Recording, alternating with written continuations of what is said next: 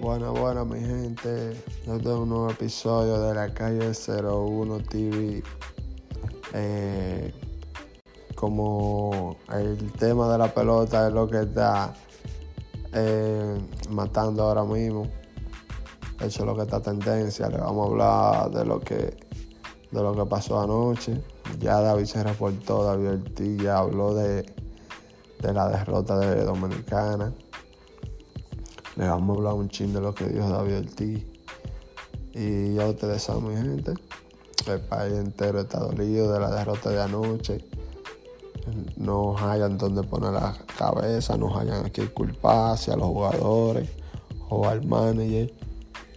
Pero David Ortiz dice que la pelota es redonda y viene en una caja cuadrada, que, que los muchachos no estaban, no estaban listos que no estaban preparados, le faltaba calentarse y es verdad, estaban, estaban fríos.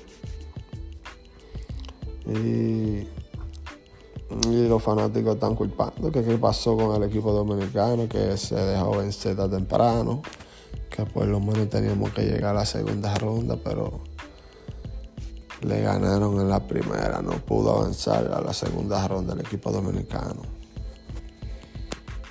Ya ustedes saben, mi gente, David Ortiz se, se le vio triste, pero digamos ustedes, ya lo que hay que esperar es cuatro años y esperar que venga el clásico otra vez, porque en este no fue mal. Ya ustedes saben, mi gente, sigan dando like, compartan, sigan escuchando los episodios del podcast.